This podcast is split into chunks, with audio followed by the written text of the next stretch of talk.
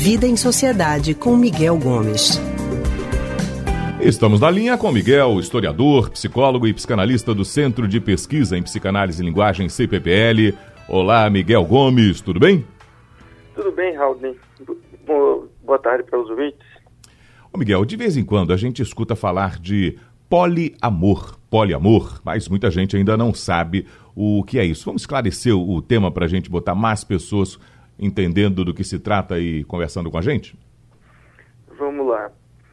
Poliamor é uma prática de um relacionamento com mais que duas pessoas. Né? Normalmente são três até, até mais, podem estar envolvidas.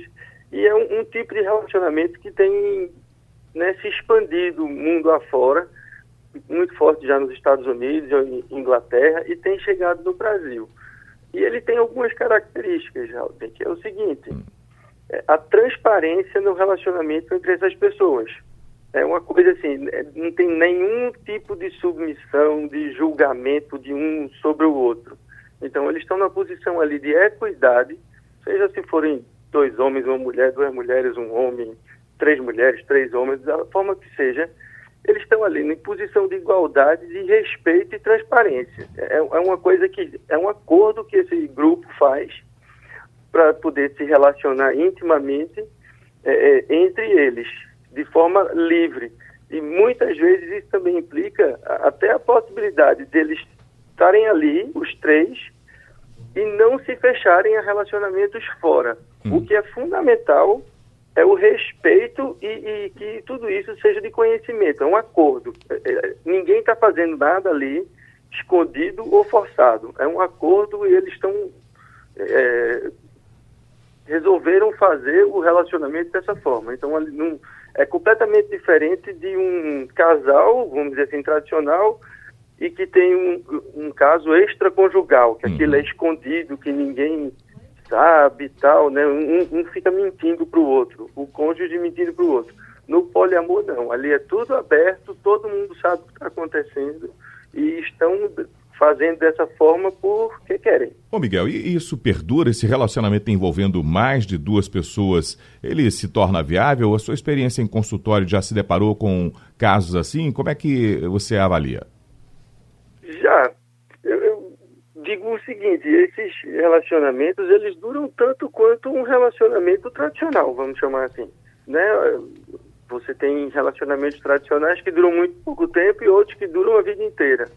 No caso do poliamor também, você tem esse acordo aí do, do, do trio, do quarteto, e eles vão vivendo muito bem. Em alguns casos, como eu já vi, há uma separação, vamos dizer assim, um fim do poliamor, mas um membro sai do grupo, entra um outro membro no trio, pode ter esse tipo de, de situação.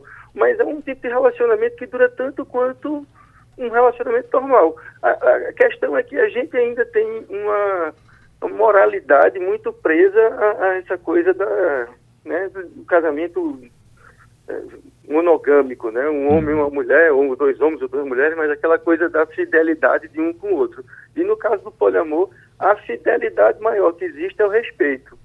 Então nada ali é feito escondido, nada ali é feito sem consentimento, e esse aqui é o, o, o ponto central do, do, relacionamento amoroso. É como se fosse assim, é melhor a gente fazer assim do que a gente estar tá num relacionamento monogâmico traindo um ao outro. Então vamos fazer as coisas às claras. Agora, e aí Miguel, foi o acordo feito com o casal. E esse relacionamento, ele é fechado entre essas duas, três, ou, ou melhor, três ou quatro pessoas, ou sempre se permite um, um, uma liberdade ainda extrema e sem, sei lá, como é que eu vou dizer até? Então pode ter sempre algum parceiro entrando ou saindo mais desse grupo? Esse é o, o, o lance do poliamor, é o acordo feito entre o trio e o quarteto. Uhum. Eles que vão definir isso quando resolverem quando resolveram ficar juntos.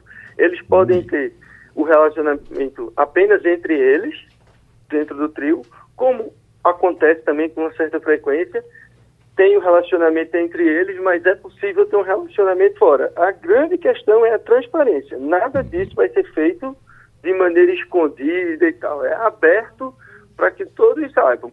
Mas funciona como um relacionamento tradicional, vamos dizer assim. Em alguns casos, é, é, eles são vamos dizer assim, internos, né? São só os três, e em outros, além dos três, eles permitem que você viva experiências afetivas íntimas com outras pessoas ou outros grupos. Ok. Obrigado, Miguel. Tá, joia, Raul. Um abraço e um Feliz Natal para todo mundo. Para você também, amigo. Nós conversamos com o historiador, psicólogo e psicanalista do Centro de Pesquisa em Psicanálise e Linguagem, CPPL, Miguel Gomes.